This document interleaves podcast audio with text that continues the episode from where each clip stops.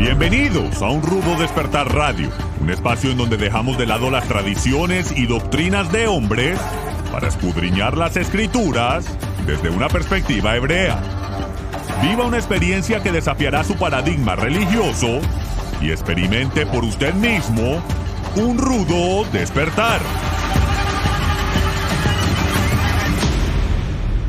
Shalom estudiosos de la Torah y bienvenidos una vez más a su programa de Un Rudo Despertar Radio. Con ustedes su servidor Harold Calvo. Me acompaña nuestro hermano Miguel Forero y nuestro hermano Etzbi Ben Daniel. El día de hoy, hermanos, tenemos un programa bastante interesante, el cual hemos titulado La marca de la bestia y la marca de Jehová. Así que les invitamos, hermanos, a, que disfruten de este programa, tomen nota, eh, nos hagan llegar sus comentarios también. Eh, recordarles, hermanos, que el Club de Patrocinadores está también a su disposición con enseñanzas bastante bonitas que nos edifican, entre esos el estudio de la Parashá que hemos venido desarrollando durante todo este, este año y así como otra sección de, blogs y, y material de estudio y de apoyo. Volviendo al tema del día de hoy, marca La Bestia, la marca Jehová, como manera introductoria, me gustaría tal vez leerles este pasaje tan, tan famoso que hace mención el, el libro de Apocalipsis, el cual encontramos en Apocalipsis 13, 16, 17, que dice de la siguiente manera, y hace que a todos, pequeños y grandes, ricos y pobres, libres y esclavos, se les dé una marca en la mano derecha o en la frente que nadie pueda comprar ni vender sino el que tenga la marca, el nombre de la bestia o el número de su nombre. Más adelante encontramos otra referencia, Apocalipsis 14, 9, 10, se las leo rápidamente, dice la siguiente manera.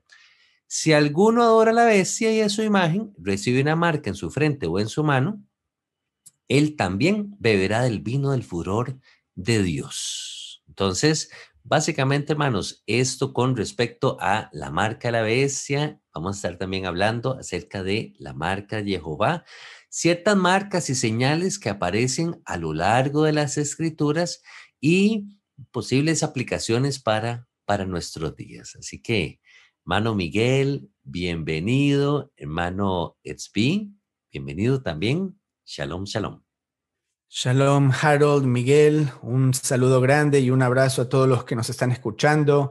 Y sí, bueno, hablando de la marca de la bestia, es un tema que realmente fue mm, explotadísimo. Cada uno tiene una opinión, se han hecho y se siguen haciendo muchísimas conjeturas acerca de la identidad de la bestia, acerca de eh, el año de la llegada, del comienzo de la tribulación, eh, la fecha de la llegada del Mesías, etc.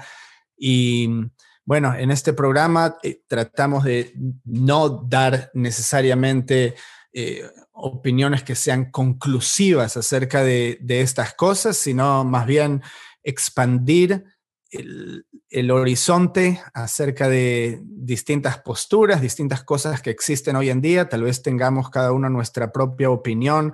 Yo particularmente no tengo opiniones rígidas con respecto a estas cosas, como ya se habrán dado cuenta. Vinimos hablando de la temática de Apocalipsis también en la serie de los jinetes del Apocalipsis que los invitamos también a escuchar. Y bueno, acerca de, este capítulo, mm, estamos en Apocalipsis 13, que me, gusta, me gustaría tal vez abordar em, a lo largo del programa no solo el tema de qué significa la marca, quién pudo haber sido eh, o será el, anticristo, la bestia y todas estas cosas, eh, sino también el contexto en el que sucede em, Apocalipsis 13 está hablando de los moradores de la tierra adorando a, este personaje. y bueno, muchas promesas también a los creyentes, ¿sí? a los seguidores de los mandamientos, este, esta dicotomía entre eh, gente que adora a la bestia, gente que eh, se rehúsa a hacerlo, ¿sí?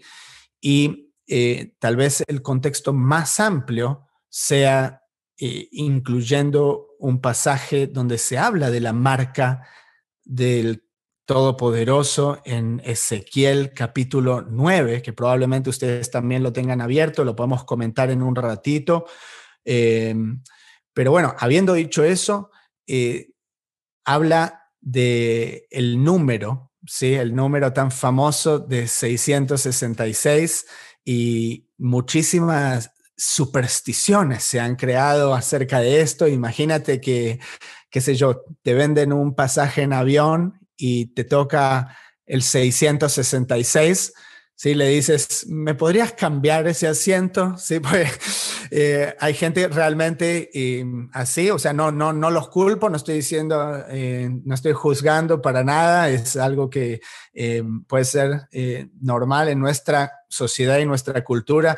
Vi que ha habido incluso celebridades, el presidente Ronald Reagan, que les tocaba la casa que la dirección iba a ser 666 pero bueno, no, eligieron la casa por eso, ¿sí? simplemente les gustó la casa y tenía esa dirección. Y, le piden a, la ciudad eh, si pueden cambiar la, dirección, que no sea 666, que sea 667 o, o 680.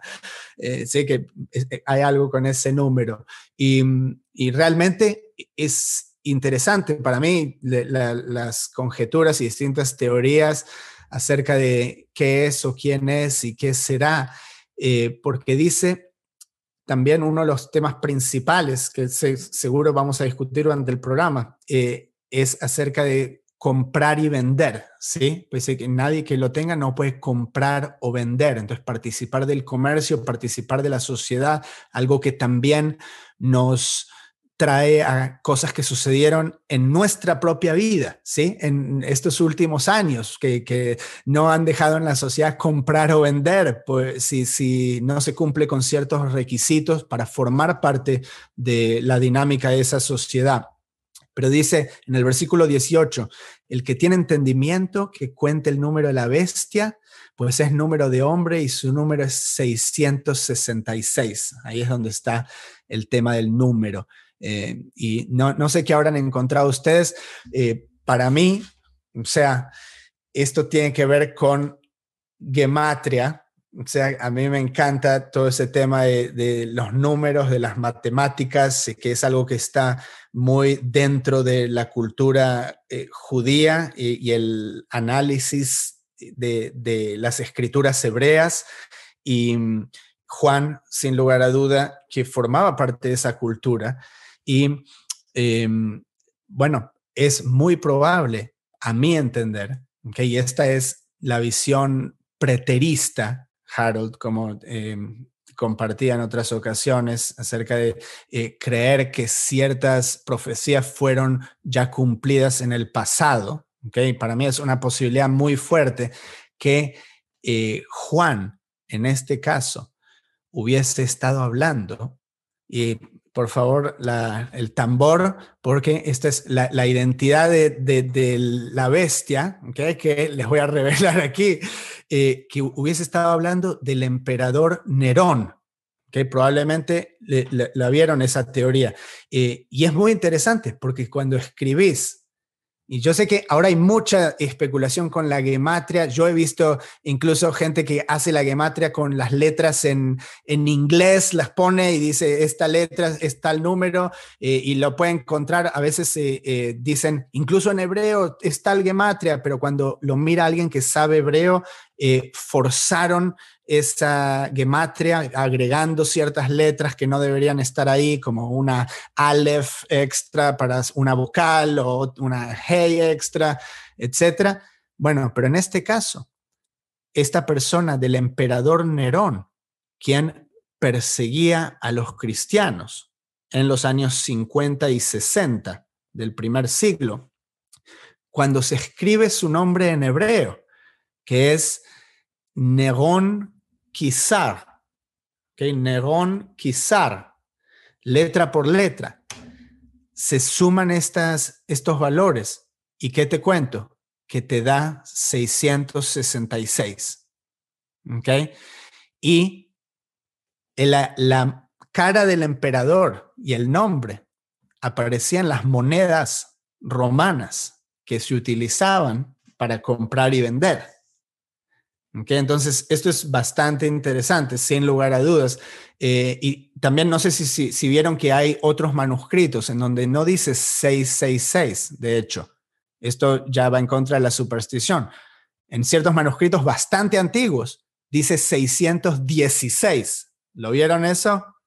616. okay? E, es un eh, deca. Cambian los tres caracteres griegos. El segundo es eh, para decal, 10, y el último 6. Y resulta que el nombre de, de Nerón en latín es Nero, que es sin la N final. ¿Cuánto vale la non en hebreo?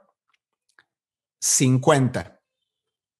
Okay, entonces sería, es bastante interesante pensar, o sea, 666 menos 50. Entonces, si le pones Nero, como si fuese en latín, eso vendría a dar cuenta de la discrepancia de los números. Pero bueno, yo solo les tiro eso ahí, solo eh, para tal vez eh, dar una de las tantas teorías que, que, existen, pero que para mí es bastante fuerte, es acerca de la identidad de esta bestia en particular. Pero, habiendo dicho eso, es eh, la profecía cíclica, ¿sí? Entonces, cosas que sucedieron en toda esta serie de los jinetes. Venimos viendo un caballo viene y, es el que presenta las guerras, ¿sí? Otro viene con pestilencia. Todas estas cosas que pudieron haber sucedido en la historia también vuelven a suceder y vuelven a suceder otra vez, ¿sí? Israel se va al exilio y vuelve, se va al exilio y vuelve, ¿sí? Eh, todas estas cosas son cíclicas, como no hay nada nuevo bajo el sol, lo que sucedió sucederá. Entonces, eh, todavía me parece interesante poder discutir esta temática, aunque hubiese, hubiese dado, eh, eh, se hubiese concretado en el primer siglo con los romanos la destrucción del templo, también ver cómo puede suceder en nuestros días, que se puede limitar el comercio, por ejemplo, como es en nuestros días que se pueden eh, perseguir a los creyentes y en muchos lugares del mundo está sucediendo eso ya y nunca dejó de suceder. Entonces, bueno, todas esas cosas eh, espero que, que podamos tocar y le paso la palabra, hermano Miguel, un abrazo. Gracias, buenos días a todos. Y es, increíble porque este tema tiene tanto de ancho como de largo, diríamos.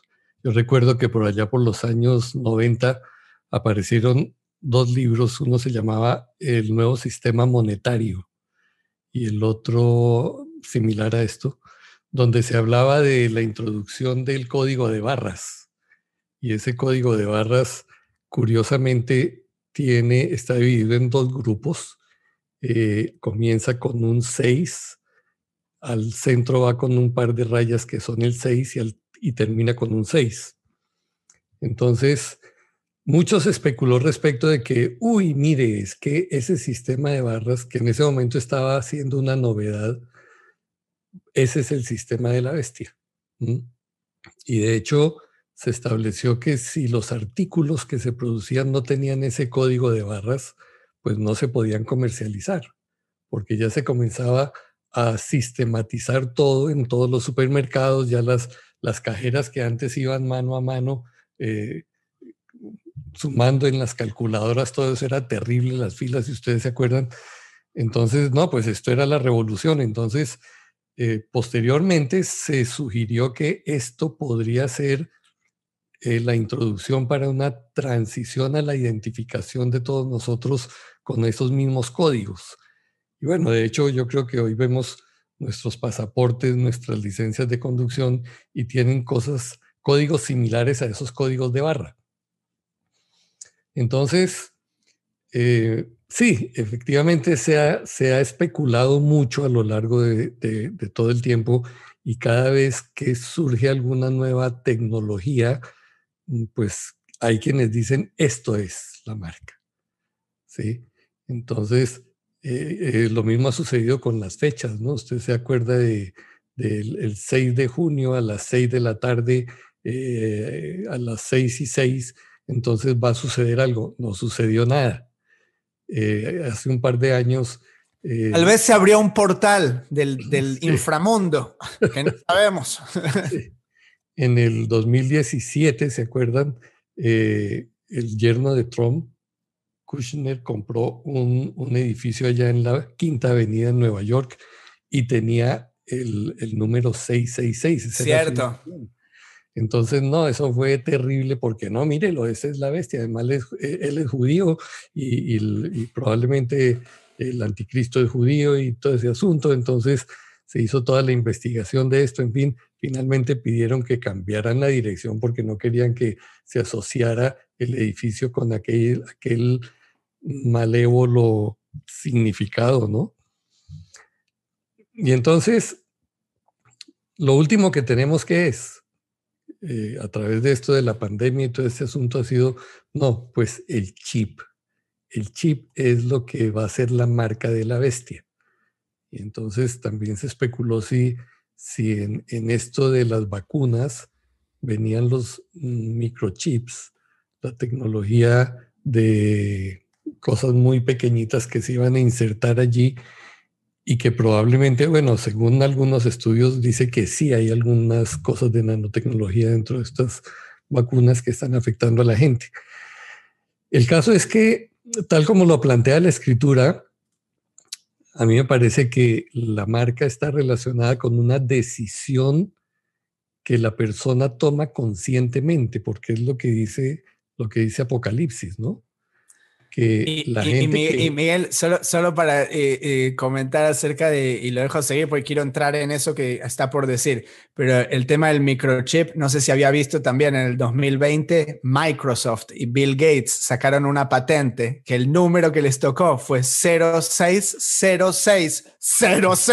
y eso es cierto, me fijé, en la oficina de patentes y la sacaron tiene que ver con la, eh, eh, eh, linkear un microchip que se pone en el cuerpo con criptomonedas para poder generar, de que te puedan controlar como una hormiguita si te estás moviendo, que te entre ahí el dinero en moneda digital. Pero lo dejo seguir, Miguel. Sí, correcto.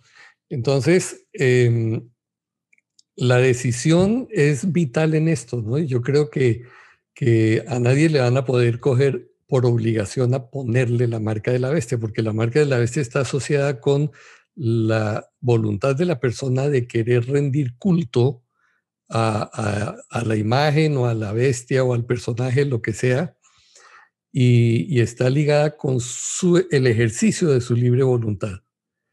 Entonces, eh, si alguien es tomado a la fuerza y es aplicado esto, no tiene sentido, porque la adoración es un acto de la voluntad. Ahora, lo que valdría la pena discutir es cuándo un acto eh, se, considera de adoración, ¿cierto? Porque a veces nosotros pensamos que adoración es solamente postrarse de cabeza con cara en tierra y, y decirle yo te amo, te adoro a algo. Pero, ¿y qué si la adoración pudiera ser el simplemente rendir la voluntad a otra persona y dejar que él lo controle a uno y, hacer que ese ente o esa actividad o lo que sea se convierta en el centro de la vida alrededor de lo cual giramos. O sea, nos volvemos satélites de eso, vivimos en función de. ¿Eso no es adoración también? No se puede definir como adoración. Entonces yo no creo que el, el tejido fino de este asunto está en en poder discernir y definir, definir con precisión cuándo una persona se ha vuelto adoradora de algo, dependiente de algo, porque ahí estaría la clave, ¿no? Y, ya la marca como tal, bueno, eso podremos seguir hablando entre todos un poco más, eh, qué pudiera ser, ¿no? Porque la escritura también nos habla de que hay, de que Jehová tiene sus marcados y Ya hablaremos sobre eso ahorita. Y Harold, te, quiero dejar responder a eso, pero quiero agregarle también esta otra parte, tal vez para, eh, redondear eso, ¿ok? Pues está hablando de adorar la bestia, ¿ok? En el, versículo 9 que habla, eh, si alguien adora y recibe la marca en la frente o en la mano, dice, él beberá de la ira de Dios, ¿ok? Eh, y el humo de su tormento que sube por los siglos de los siglos y no tienen reposo, bueno, como un castigo impresionante, ¿ok? Para el que recibe la marca. Entonces, también mi pregunta es, eh, si se llega a concretar eso que una persona lo hace voluntariamente, ¿cómo lo ven ustedes? ¿Como que no hay ya perdón después de eso o, o que sí se puede volver de, de eso o es un camino sin retorno? Eh, si ya se llegó a hacer eso. Pero lo que sí concuerdo con Miguel es que es algo que sí se hace voluntariamente. Si te lo hicieron en tu cuerpo y tú ni sabes que te lo hicieron, obviamente no tomaste esa decisión voluntaria. Pues Apocalipsis 15, y 15, 2 y 16, 2 hacen referencia a, a, aquellos que finalmente se pierden. A ver, el, el 15, 2 dice, vi como un mar de cristal mezclado con fuego y a los que habían alcanzado la victoria sobre la bestia, sobre su imagen y sobre el número de su nombre. Eh, o sea, hay un grupo de gente que se quedó atada a aquello, es lo que da a entender.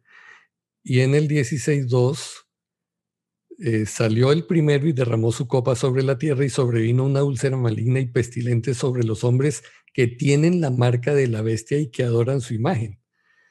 Entonces, a mí esos pasajes me dan la impresión de que es, como tú dices, un, camino sin retorno. La persona entró por ahí, no hay nada que hacer. Se comprometió y ya tiene, entró en un pacto con eso que no tiene cómo deshacerlo. No sé qué piensa Harold. Yo quería añadir, bueno, yo primero, yo, yo honestamente no, no tengo la respuesta de cuál sea la, la marca de la bestia, obviamente, ¿verdad? Eh, y tampoco pretendemos, como decía el hermano Tzvi, eh, venir a dar esa, esa respuesta. Lo que sí estamos claros es que con respecto a la marca, eh, el texto es claro en ese aspecto, Nadie puede comprar ni vender. Hay un tema de, comercio totalmente relacionado con, con, la marca. Luego se nos dice, recibe de parte eh, del castigo de Dios. recibe un castigo de parte de Jehová. Y luego está ese pasaje que mencionaba hermano, eh, hermano Miguel, perdón, Apocalipsis 16, 2, que dice se les produce una llaga repugnante y maligna, o sea, los que reciben la marca de la bestia y que adoran su, su imagen. Entonces, más que tratar de descifrar eh, tal vez cuál sea la marca de la bestia, yo eh, les mencionaba a los hermanos previo al inicio del programa, de la conciencia de las personas, hemos sido tan bombardeados a través de tantos años con especulaciones de cuál será la famosa marca de la bestia y qué sé yo, ¿verdad? Que si es el famoso chip o si, si es el, la barra del código de barras, pero em, la conciencia de las personas cuando surge algo como lo fue el tema de la vacuna. Ya la gente no le importa si la vacuna eh, era la marca de la bestia o no, si el el chip que sacó tal gobierno allá en, Bélgica, eso, ¿no? La marca, como que ya la gente no, no, ya, ya no le importa, ya la gente está cansada y la gente dirá, a mí que me pongan lo que me tengan que poner con tal de que yo pueda continuar viajando, con tal de que yo pueda seguir eh, comerciando, sí, vendiendo, comprando, dándole de comer a mi familia, yo tener mi trabajo estable. Entonces, tal vez ese aspecto es, es el que yo lo veo un poquito más alarmante, sí, que las personas como eh, independientemente de lo que diga la Biblia, eh, si hay castigo o hay furia o hay copa de la ira de Dios, a mí no me importa. A mí que yo tomo la marca porque la vida hay que seguir y esto es parte del sistema y no podemos salirnos del sistema. Entonces, yo digo que ahí no caer, hermanos, en una paranoia, estoy de acuerdo en que si todo lo que sale, ay, será la marca, no será la marca. No, no, pero sí tener como esa conciencia, no, no caer en, el, en, el, otro lado, ¿verdad? En el lado opuesto, a, donde estamos adormecidos, de que ya mm, este, lo que venga lo vamos a recibir, sino tener como un celo, tener un celo y tener eh, siempre estar atentos y enseñarle a nuestros hijos, uno siempre está pensando en las generaciones que vienen, de, tener esto presente y de tener mucho cuidado de la manera en que los gobiernos, en que las élites, lo hemos hablado antes, eh, van manejando las cosas y porque pareciera que, como que los gobiernos se ponen de acuerdo para, para ver cómo hacen cumplir estas profecías más bien y cómo, cómo subyugar a, las, a, las, a, los pueblos, a, las naciones. Entonces, eh, eh, yo digo que el tema es, es un tema delicado esto que habla el hermano Miguel, se le da la marca en la mano derecha o en la frente. Algunos han especulado que si la mano derecha, entonces tiene que ver con nuestra fuerza, con nuestro trabajo, con lo que eh, desarrollamos nosotros. La frente, entonces lo relacionan con la mente, que, es un tema de, ¿verdad? Es una idea, tal vez, es una... Eh, Harold, ¿en, de qué, ¿en qué cultura estaba Juan? hace dos mil años eh, eh, están en medio con los romanos y están este... Eh, no, pero ¿de qué, ¿de qué cultura formaba él parte? ¿De qué ah, pueblo? cultura israelita, por supuesto, hebreo. Ok, entonces, ¿en dónde el judío se pone los tefilín? ¿Sabes lo que es tefilín? Ajá, claro, claro, en su, en su, brazo, sí, en su... y sobre la cabeza también. Correcto. En la frente. En la frente. ¿Entendés? Entonces, esos dos lugares que son especiales para el creador, por cualquier razón, que luego se puede discutir, pero que específicamente existe en la Torah de manera literal, ¿ok? En el párrafo de Shema Israel, donde Quiere el creador que esté su recuerdo, su memorial, ¿sí? Y, quisiera añadir a este comentario tuyo, hermano Tzvei, que lo encontramos también ahí en, eh, justo en Apocalipsis con la marca Jehová, ¿verdad? Que viene siendo ese contraste, eh, esto que tú vienes hablando. Apocalipsis 7 nos habla de, de los famosos 144 mil, ¿verdad? Que también es otra discusión, el número, la, la cantidad, etcétera. Pero habla de ellos siendo marcados con el nombre de Jehová, ah, dice, escrito en, en la frente también, ¿verdad? Entonces creo que va como, como con esta relación de lo que tú vienes mencionando ahorita, ¿sí? Entonces vemos esas ambas marcas, marca la bestia, en la frente, la mano derecha, pero también vemos a este remanente de 144 mil siendo marcados con, con el nombre del Padre en su, en su frente, ¿verdad?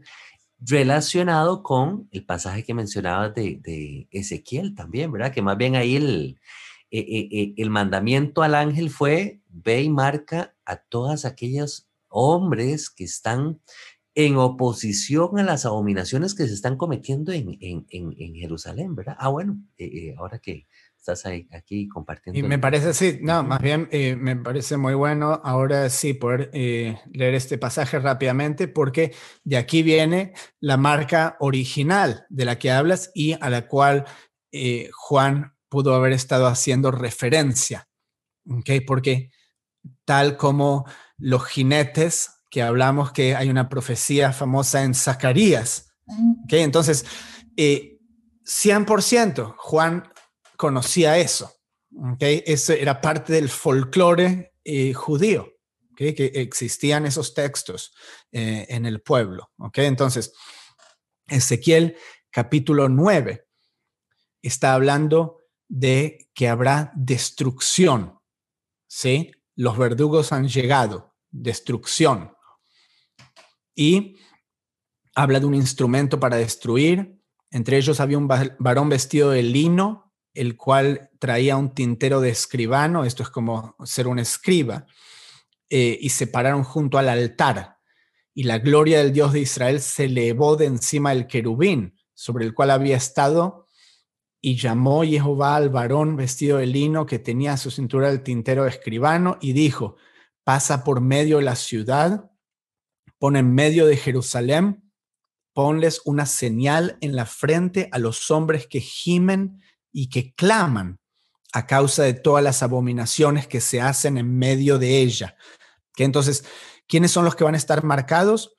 Aquellos que sufren cuando ven que hay abominaciones. que Eso me remite al día de hoy en día que hablábamos fuera del aire, ¿sí? Eh, el tema de toda la trans, la moda de los trans, ¿sí? Todas esas cosas que son realmente abominaciones, que se tratan de normalizar en nuestra cultura, ¿ok? No necesariamente en la ciudad de Dios, como esto está hablando de Jerusalén, pero eh, existe en nuestra cultura, esto es parte de la humanidad que fue creada con un propósito. ¿ok? Entonces, eh, que no perdonar, no tener misericordia, le, dice al ángel, matad a viejos, jóvenes, vírgenes, niños y mujeres hasta que no quede ninguno, pero a todo aquel sobre el cual hubiera señal, no os acerquéis y comenzaréis por mi santuario. Entonces, esto me trae a revelación, al libro de la revelación, al Apocalipsis otra vez, porque está hablando también de destrucción inminente, ¿sí? En ese entonces, ¿qué es lo que tenemos? La destrucción del templo por los romanos y la persecución de todos los judíos y también de los cristianos en Roma. Puede ser que Juan está tomando la destrucción del templo y la destrucción de Judea por el imperio babilonio y haciendo una analogía con los romanos, 100%. O sea, me parecería una locura no asociar estas cosas. ¿Ok? Em, entonces, él le dice, Ezequiel, destruirás a todo el remanente de Israel, derramando tu furor sobre Jerusalén. Y me dijo, la maldad de la casa de Israel y de Judá es grande pues la tierra está llena de sangre y la ciudad está llena de perversidad, porque abandonaron a Jehová. Entonces, me parece bien tomar todos estos, estos elementos, eso es lo que me gusta hacer, eh, y enfocarlo en los días que vivimos hoy en día. ¿okay? Eh, ¿Quién recibe la marca? Aquellos que lamentan todas estas abominaciones. ¿okay? Eh, ¿Quiénes son los que reciben la marca? Aquellos que no quieren abandonar al creador. ¿Ok? Em, entonces, eh, bueno, interesantísimos estos conceptos. Le paso la palabra, Miguel. ¿No te parece un contraste? Porque yo veo dos detalles súper interesantes. Al primero que se le ocurre marcar a alguien es a Jehová. Él marca a su pueblo, digamos que él marca a los buenos. Y lo que dice allí en el, en el pasaje de Ezequiel que no mencionaste es que la, señal es una TAF, ¿no? Gracias, sí, lo tengo en las notas. Sí, es una TAF, no es cualquier marca. Y en el, Apocalipsis vemos es al malo o al oponente o al satano, como lo quiera usted llamar, eh, marcando su gente. En el primero vemos marcando los buenos, en el segundo están marcando los malos. Entonces resulta curioso esa, ese comportamiento de la iniquidad en el segundo, en el, en el Apocalipsis, ¿no? Que como siempre no es original, sino es una imitación de algo que ya ha hecho Jehová en el pasado. Y entonces ahora este marca a los suyos, así como Jehová marcó los suyos allá en Ezequiel, ahora este marca a los suyos y les da bendiciones, bendiciones entre comillas, y les da privilegios que es poder acceder a todo, serás dueño de todo, no sé, ¿cómo es? No tendrás nada y serás feliz, ¿sí? Porque con el, con el chivo, con la señal que vas a recibir, tienes acceso a todas las cosas. Eso es lo que se nos está vendiendo ahora, ¿no? Y de hecho ya sabemos que sí hay organizaciones y, negocios y todo esto que están eh, motivando a la gente para que se ponga estos, se instale estos chips que van a permitir un fácil acceso, entrar, salir sin tener que cargar documentación de ninguna clase y eso es mucho más seguro. Entonces, eh, otra vez, esto me trae al punto de, esa es una forma de adoración. en torno a qué estamos orbitando nosotros. Que de pronto no nos demos cuenta y resultamos dependientes de algo, ¿no? Yo eh, les cuento, en mi vida personal, siempre he tratado de, estar alerta de no generar dependencias de nada. Y, y, aún, por ejemplo, en el caso del café, cuando me gusta mucho el café y todo esto, pero cuando noto que me estoy volviendo así como que, uy, necesito un café, necesito un café, decido parar. Eh, de hecho, en este momento llevo más de un mes que no tomo café. No quiere decir que es pecado tomarlo, ¿cierto? No. Simplemente mm, lo hago porque no quiero depender de nada. Volveré a tomar de otro día y con toda libertad. Pero igual sucede, mire, a veces nosotros somos dependientes de la televisión, dependientes del celular, eh, dependientes de tantas cosas hoy en día. Y esa dependencia que cuando no, tenemos acceso a ese servicio, a esa comodidad, nos sentimos inseguros, nos, nos sentimos como que nos falta algo, esa es una señal de que de pronto yo estoy convirtiendo a eso en mi Elohim, en, mi, en el centro de mi vida, en lo que me procura seguridad. Y eso no puede ser, porque el único digno de estar en ese trono es Jehová. Entonces, conviene evaluar nuestras vidas y mirar que nada ni nadie suplante o, se apropie de ese lugar porque solamente le pertenece a él. Mira que, bueno, interesante todo esto, ¿no? Es eh, bastante interesante, hermano Miguel, porque la manera en que usted lo, lo presenta eh, viene siendo de una manera eh, ya inconscientemente la gente depende del sistema, sí, este, depende del, del Estado, los gobernantes. Bueno, eh, ellos, porque ellos son los que saben, ¿verdad? Cómo es que hay que llevar el, el país, las economías, nosotros no nos podemos poner en, e, en, esas cosas, ya eso está establecido, entonces, ni modo, tenemos que entregar esa confianza a, a, los gobiernos de manera que ellos son los que van a controlar nuestras, nuestras vidas y, y, puede ser una manera de, de eh, eh, rendir nuestra adoración, como usted muy bien lo dice, y de esa manera eh, cambiamos la, la posición de, de, Dios incluso, ¿verdad? no necesitamos a Dios porque están los gobernantes, están las naciones y están las, las economías y está el dinero y, y al final el dinero es el que nos provee a nosotros, ¿verdad? Entonces ya cuál, cuál Dios, ya, ya no estamos pensando en, en, en la provisión de Jehová ni nada de estas cosas.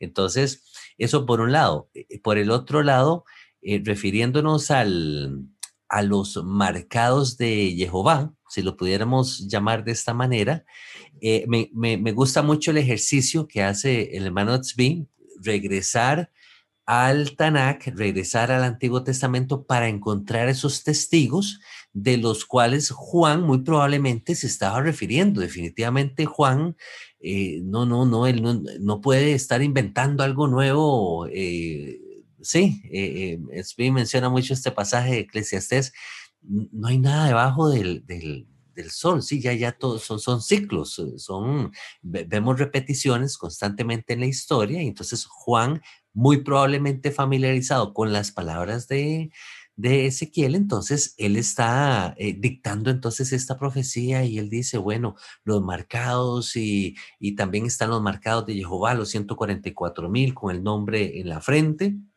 Da unas características en, en, Apocalipsis 14, 5, es, esto es lo que quería destacar, se nos dice que en su boca, refiriéndose a los, a los 144 mil, dice, en su boca no fue hallado engaño, están sin mancha qué interesante estos, esto, este remanente. Y casualmente en el Tanakh nos encontramos eh, un pasaje en Sofonías, Sofonías 3.13, se lo leo de la siguiente manera, dice, el remanente de Israel no hará injusticia ni dirá mentira, ni en boca de ellos se hallará lengua engañosa, porque ellos serán apacentados y dormirán y no habrá quien los atemorice. Pero me llama la atención el hecho de que dice que no va a haber engaño en la boca de ellos. También hay una, hay una, yo encuentro una, una relación con este pasaje de Sofonías con el pasaje de, Apocalipsis. O sea, no verla es, eh, ¿verdad? Este, es evidente, está presente acá. Entonces, definitivamente volvemos a encontrarnos con otro testigo aquí en el, en el Tanaki y, me gusta porque entonces no es algo, no es algo nuevo y siempre es una manera bonita de, de traer ese, ese balance, ese equilibrio dentro de las, dentro de las escrituras. Luego vemos también que ellos cantan, dice, un cántico nuevo y solo ellos podían aprenderlo. Eso me, hace recordar aquel, eh, el famoso cántico de, Moisés y, Miriam cuando ellos eh, están cruzando, ¿verdad? El, Mar Rojo, eh, como, como a manera profética también. Eh, otra característica que se nos da de los marcados de Jehová, de estos 144 mil en Apocalipsis, se nos dice que son vírgenes, siguen al Cordero, dice, son primicias para Dios y para el Cordero. Entonces, algunos pues toman ese pasaje eh, literalmente, eh, que no, no han conocido mujer, dice otras, otras versiones, ¿verdad?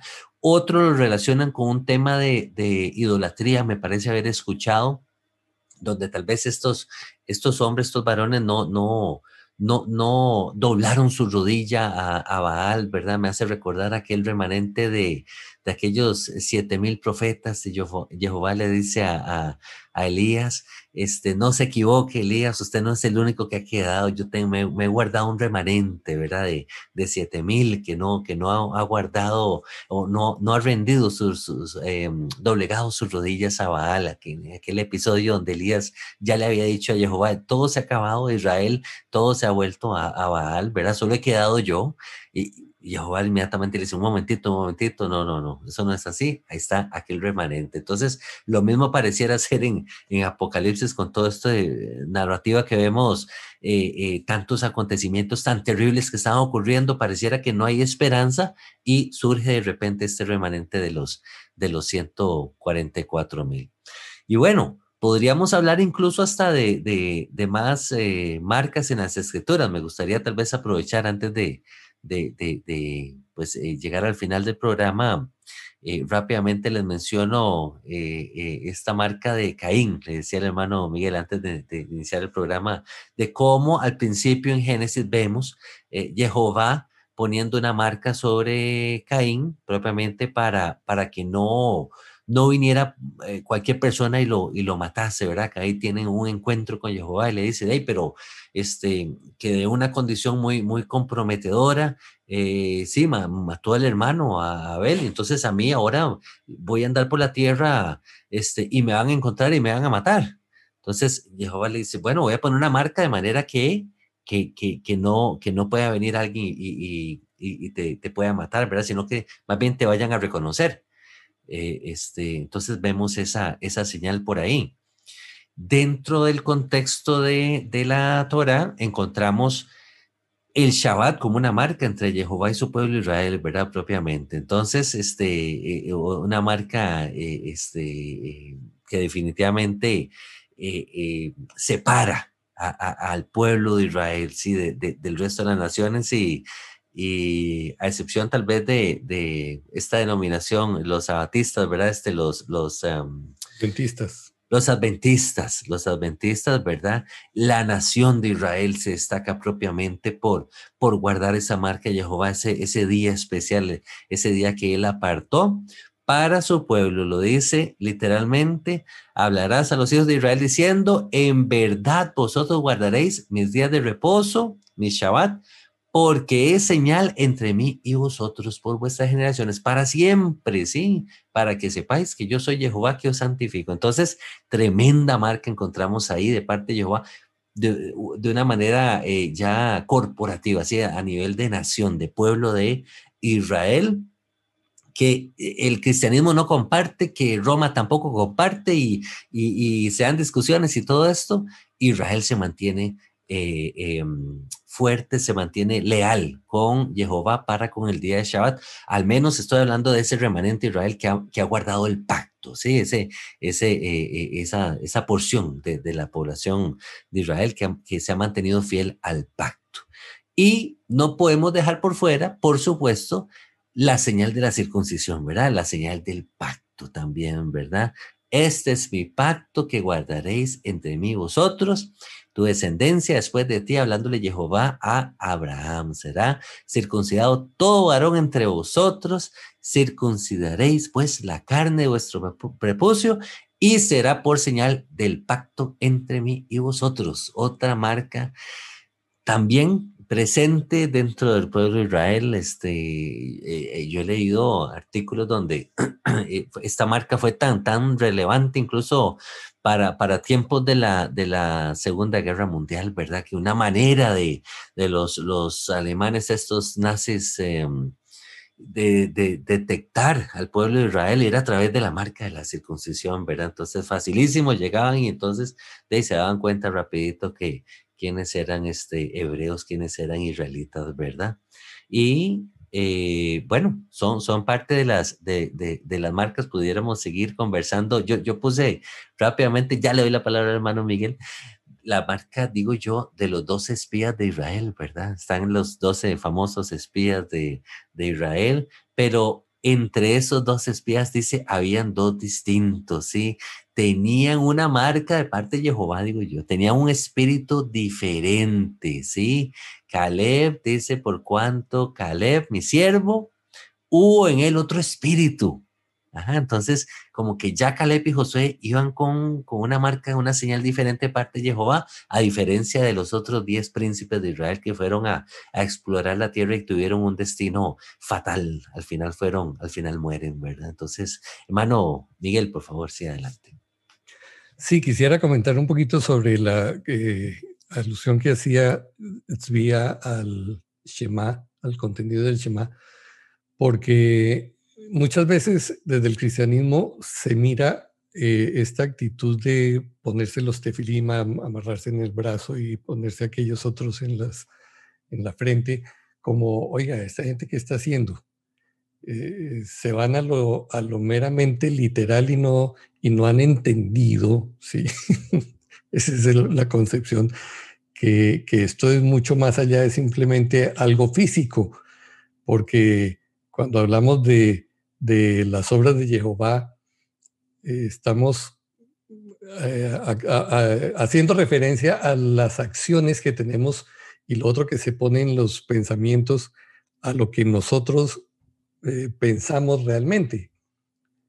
Con lo que se pone en la frente, quiero decir, a los pensamientos, ¿no? Entonces, no en vano, esa marca está asociada con esto también. Y recuerdo que una de las interpretaciones que hizo Michael sobre esto fue cómo en el, en el griego, porque no tenemos manuscritos hebreos del Apocalipsis, en el griego entonces se habla de tres símbolos, de tres letras que aparecen allí, ¿sí? Que son la, la, la ki, la xi y la sigma. Y entonces él explicaba allí que cuando esas letras se les hace un giro y entonces aparecen, son letras hebre, eh, perdón, árabes que aparecen en la iconografía árabe y que eh, significan Alá es más grande. Esa es una interpretación, ¿no?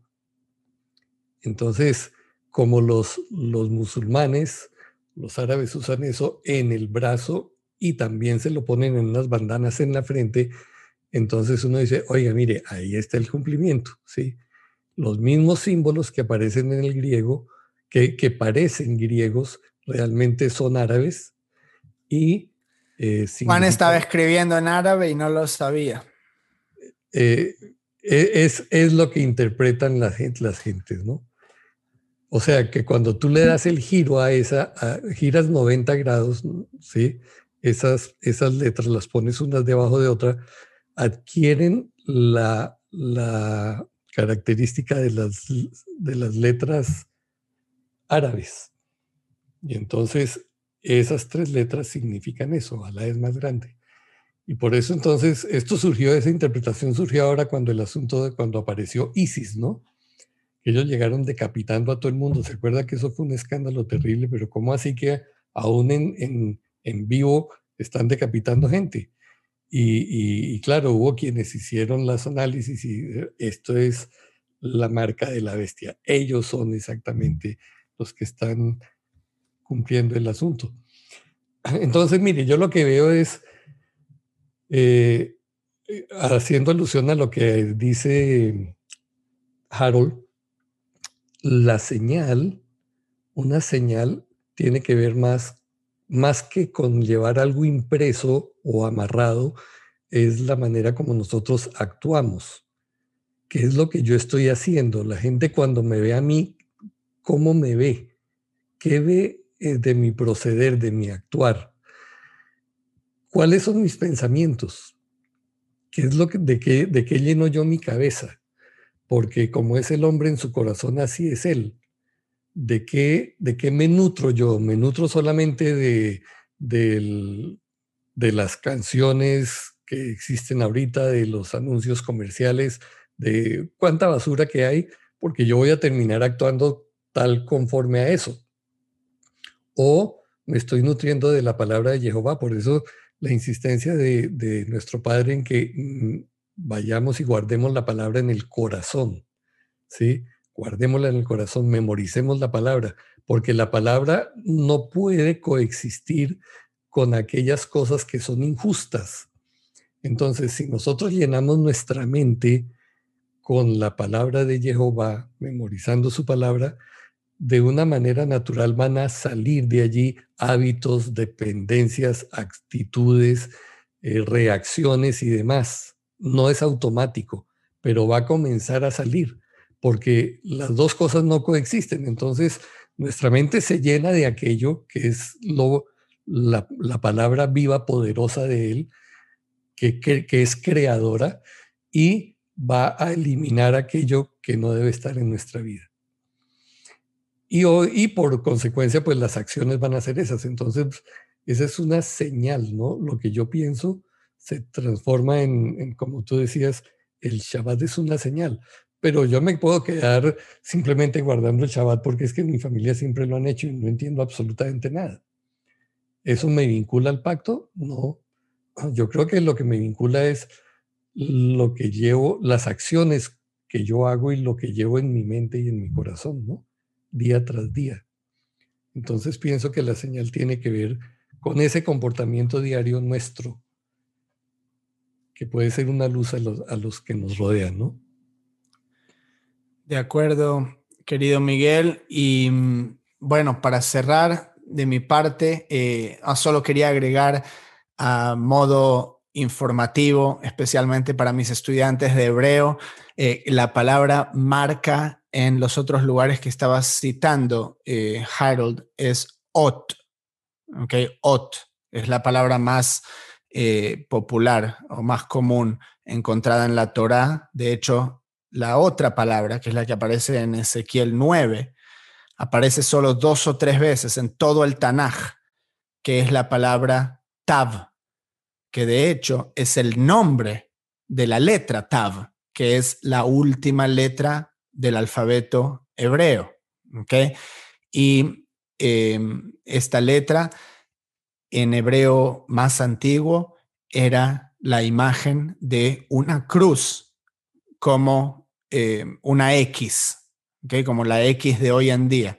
Una cruz que es como se marca. ¿sí? Si vos querés marcar un lugar, haces una cruz. Pues si haces solo una línea, no se sabe en qué parte de la línea es la marca. Perdóname, y, antiguamente cuando la gente no sabía firmar, era con una cruz que, que, ponía su, sello en los documentos, ¿no? Así es. Así es. me hizo recordar la, la, cruz que hacen también a veces, ¿verdad? En, la, en el tiempo de la cuaresma, más que hace la, en, la iglesia católica con eh, ceniza. Ceniza me, me, me, pongo a pensar que si es algo que, ¿verdad? Obviamente adoptaron de ahí, del, de, no sé, como con ese eh, entendimiento, queriendo copiar el, el, modelo, el diseño. Mm. Obviamente, sí, todo esto está relacionado, es una marca en la frente, obviamente. Eh, y eh, entonces tenemos TAV, ¿ok? TAV y OT es la otra palabra que, dicho sea de paso, también la OT contiene una TAF que es una de las dos letras de la palabra ot eh, que es Aleph Taf, también es muy relevante, pero no nos tenemos que ir en ese estudio, que ya venimos terminando el programa, pero eh, lo que me gustaría concluir es eh, cuando habla de la primera bestia que hizo guerra contra los santos, que se le dio autoridad sobre todo el mundo y lo adoraron todos los moradores de la tierra cuyos nombres no estaban escritos en el libro de la vida del Cordero que fue inmolado desde el principio del mundo. Entonces, nosotros, si eh, todo esto es cíclico y si vivimos esto en nuestros días, hablabas antes de eh, un remanente, lo que hay que entender es que vamos a ser parte de una minoría. Un remanente no es la mayoría, es los que quedan literalmente. Y acá se habla de que todo el mundo, que todo tribu, todo pueblo, lengua y nación, que van a estar en cierto sistema de adoración no kosher y eh, luego el resto va a ser el remanente. ¿ok? Entonces, eh, por ese lado, sí, yo digo, si estamos del lado de la mayoría, generalmente no es el lado correcto diría, si se quiere tomar así, en reglas generales, y obviamente siempre hay excepciones, pero lo que sea correcto siempre va a ser tal vez lo que la minoría va a seguir, porque es el camino más difícil, es el camino angosto, no es el camino ancho donde todos van, ¿sí? Es un camino que va como a contracorriente, ¿ok? Y entonces eso por un lado, y después a pesar de todas estas dificultades que va a haber que pasar, porque obviamente es difícil ser parte de una minoría, ¿sí? Esto lo va a saber cualquier persona que sea parte de una minoría. Por mi lado, siendo judío, es siempre ser una minoría en cualquier lado, menos en Israel, obviamente. Y para muchos inmigrantes, ¿sí? Ser parte de una minoría, si no es algo fácil, especialmente si te están persiguiendo y tratando de matar. ¿okay? Eh, pero lo que dice es, eh, si alguno tiene oído, oiga, si alguno lleva en cautividad, va en cautividad. ¿okay? Aquellos que causan el mal lo van a terminar recibiendo, van a terminar recibiendo su justa recompensa. Si alguno mata a espada, a espada debe ser muerto.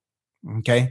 Aquí está la paciencia y la fe de los santos que aquellos que son parte de esta minoría, que les va a ser difícil poder eh, llegar y sobreponerse, eh, hay una justa recompensa de la cual se habla, en la cual debemos poner nuestra esperanza. Y aquellos que no reciben la marca del nombre, eh, dice luego en el versículo 12, dice, aquí está la paciencia de los santos, los kedoshim, a los apartados, esa minoría, los que guardan los mandamientos de Dios y la fe de Yeshua.